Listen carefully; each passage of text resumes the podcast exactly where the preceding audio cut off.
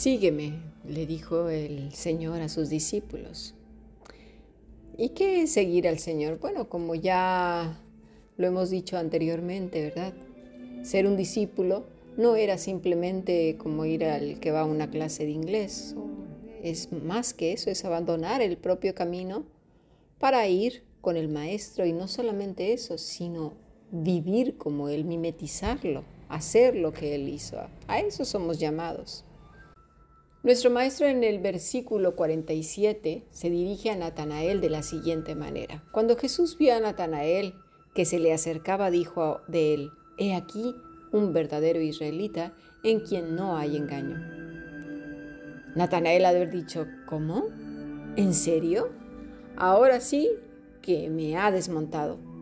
Si acabo de decir que nada bueno puede salir de Nazaret y ahora mira lo que me dice, ostras. Bueno, aquí vamos a hacer un apunte en cuanto a esto. ¿Por qué? Porque las personas descalificamos con mucha facilidad, ¿verdad?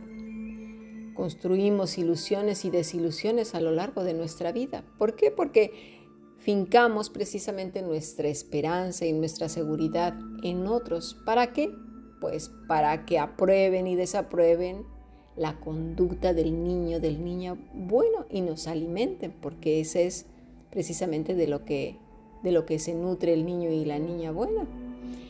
Y obviamente, como somos humanos, como dice la Escritura, por cuanto todos pecaron, ¿verdad? Estamos destituidos. Todos somos pecadores. Solo Cristo, vestidos de Él, somos justificados por eso, por la fe, por Cristo. Pero no porque seamos las blancas palomas. Nadie lo es. Aunque les encante a algunos decir que ellos, bueno, nunca cometen pecado. Ya nada más con decirlo ya lo cometieron, ¿verdad? Pero bueno, es así que entonces se construye unas ilusiones, unos castillos precisamente en el lugar menos indicado, que es en otra persona, y de ahí vienen cantidad de chascos que nos llevamos, ¿no? Y nos cae todo esto como baldes de agua helada que nos hunde en la miseria. ¿Y por qué? Bueno, porque su constructo es idealizar a las personas. Es decir, se conoce a alguien que a uno lo trata bien y enseguida comienzan a construirse la ilusión. Empiezan a ponerse los tabiques de lo que se espera de esa persona. Y esa persona es alguien o ese grupo en el que se va a cimentar lo que uno no tiene, lo que se perdió desde hace años y que obviamente no está. ¿Y qué es eso? Pues la seguridad, la aprobación, lo que venimos hablando. Entonces poco a poco comenzamos a idealizar a la persona o personas dentro de sí mismo, entonces en lo profundo del corazón, no es de manera consciente, sino ahí dentro del corazón. Y sin proponerlo decimos, o a veces sí lo exteriorizamos, ¿no? Esta persona no me va a fallar, es incapaz de fallar. ¿Por qué? Porque yo soy incapaz de fallar. Así pensamos. No me va a fallar esa persona porque yo soy bueno, yo soy buena niña y soy incapaz de fallar. Así que yo, como yo me convierto en lo que los demás quieren de mí, ¿sí? tengo esa morfogénesis, no soy yo misma, me perdí en algún punto, por lo tanto esta persona en la que estoy cargando una responsabilidad inmensa, que es que se convierta en lo que yo quiero que sea, y en lo que yo espero de ella o de él, sus aprobaciones, que esté por mí, que me dedique su tiempo, que me esto, que me aquello, que me aquello, ¿por qué? porque es la que me va a alimentar.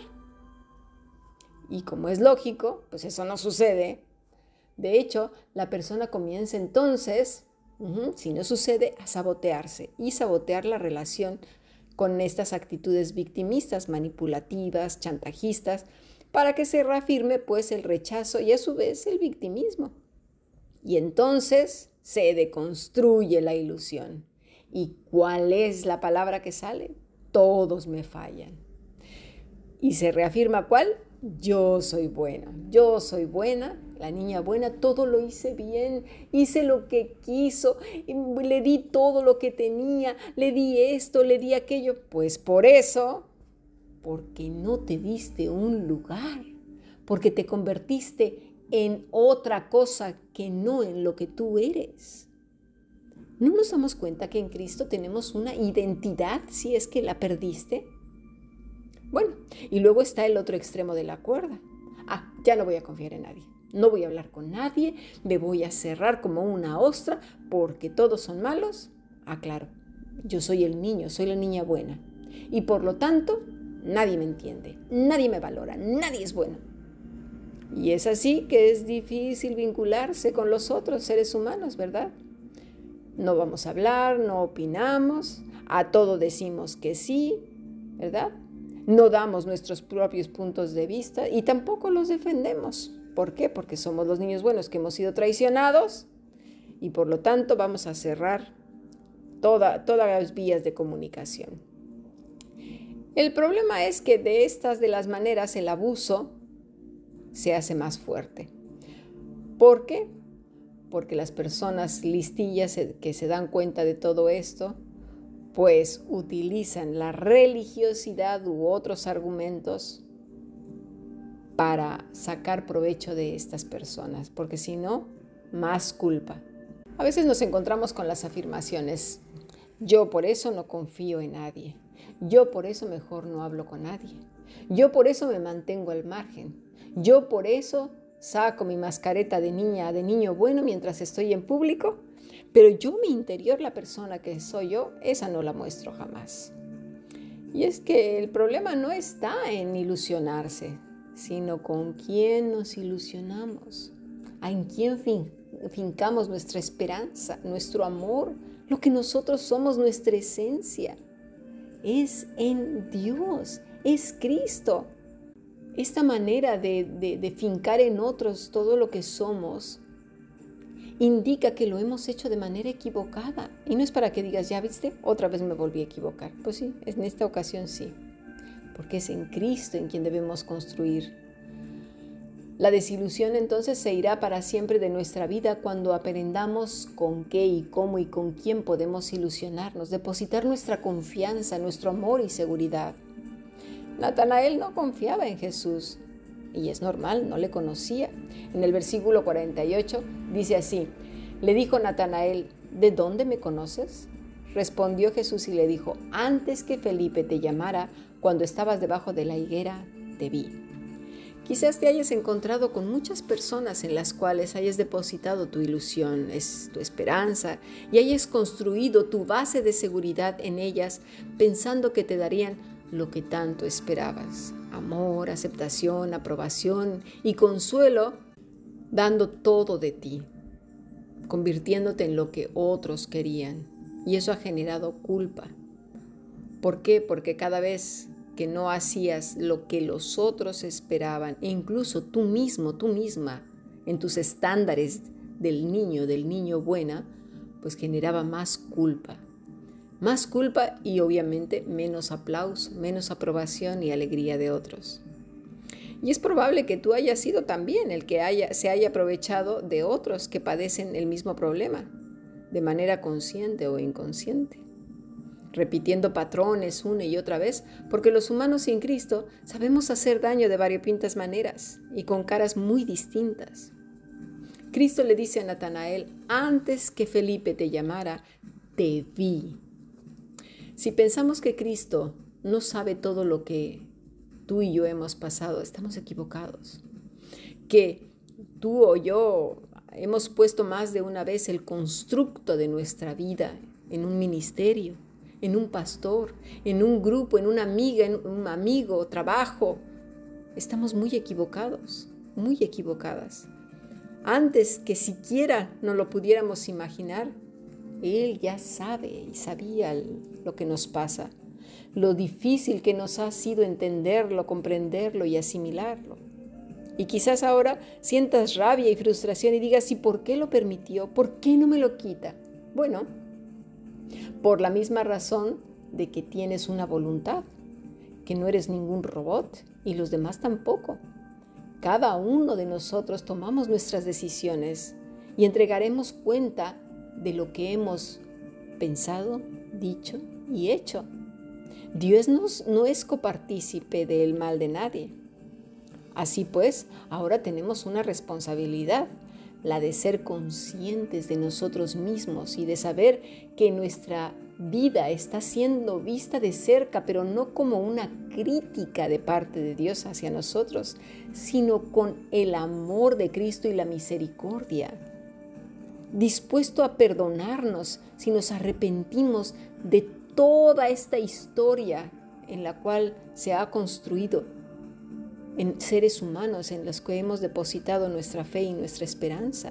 Nos mira entonces con ojos de amor. Mira lo que dice el Señor en el versículo 47. Cuando Jesús vio a Natanael que se le acercaba, dijo, He aquí un verdadero israelita en quien no hay engaño. La palabra es dolos. Engaño, truco, astucia, trampa, doblez. Cristo sabe perfectamente quiénes somos y de dónde vienen nuestras reacciones. Pero sabes una cosa, como la novia de Cristo, como la novia del Cordero, necesitamos limpiar nuestros caminos y saber dónde está el problema. Una vez identificado, no es regodearnos en la tristeza y alimentar y alimentar ese victimismo, sino ir a por el problema.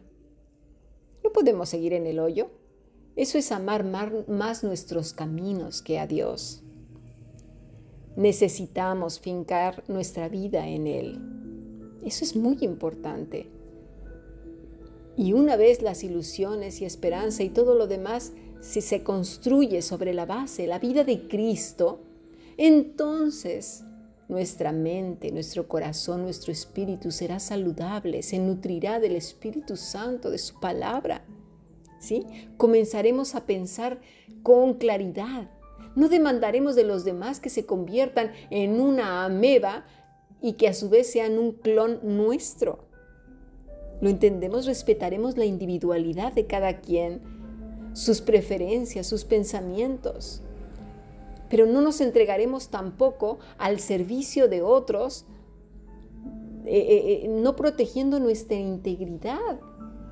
No sé si me doy a entender en esto. Así pues, tu vida no tendrá que estar fincada en lo que la gente aprueba o desaprueba, sino en el camino que es el Señor y el camino que ha trazado para ti y para mí, que es glorificarle y gozarse en Él y con Él y para Él. En el versículo 49 respondió Natanael y le dijo, Rabí, tú eres el Hijo de Dios, tú eres el Rey de Israel. Respondió Jesús y le dijo, porque te dije, te vi debajo de la higuera, ¿crees? Cosas mayores que estas verás. Y le dijo, de cierto, de cierto os digo, de aquí en adelante veréis el cielo abierto y a los ángeles de Dios que suben y descienden sobre el Hijo del Hombre.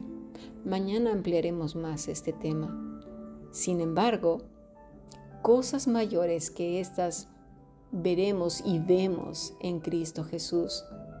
Cuando somos limpiados de todo ese pecado que nos asedia, de ese dolor y de esa mutación que continuamente tenemos para alegrar a otros y para que esos otros nos alimenten ese niño y esa niña buena. Permanezcamos apegados a Él y aprendiendo de nuestro buen Maestro. Bendiciones.